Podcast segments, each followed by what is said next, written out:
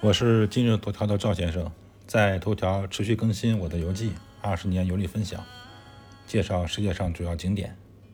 这是我的第二百零三篇游记，主要介绍我们在肯尼亚马赛马拉乘坐热气球观光。本篇文章共有七张照片。我们在肯尼亚的马赛马拉保护区拍摄了很多野生动物，我会在后续文章中介绍。马赛马拉有一个很有特色的旅游项目，就是乘坐热气球欣赏东非大草原的壮丽。我们一行起早，凌晨呢抵达起飞点。出发前，导游介绍，热气球组织方会精心准备早餐。我们到了之后才发现，只有咖啡、茶以及一些饼干呃饼干，没有我想象中的豆腐脑和油条，也没有煎饼和豆浆。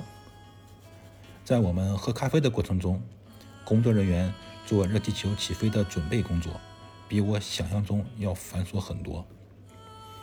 知识点一：在马萨马拉乘坐热气球是不允许带打火机的，因为热气球带有气瓶。尽管热气球靠燃烧气体减少自身在大气中的比重来实现空中漂移，但是特别怕意外的火苗。烧坏外壳，或者呢对气瓶造成威胁。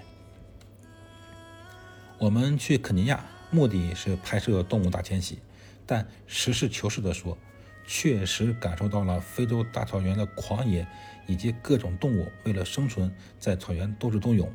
可惜没有拍到类似纪录片中那种几万角马过河的惊心动魄，即使在热气球上，也没能拍到我期待的那种画面。不过，在朝阳中拍摄热气球起飞的画面还是很美的。你就看我下面这张照片啊，下面这张照片很有那种电影大片的那种既视感。对比下面这张今日头条提供的免费照片，大家可以感受吉米黎明啊即将来临那种视觉冲击。赵先生，二零二二年六月十一日。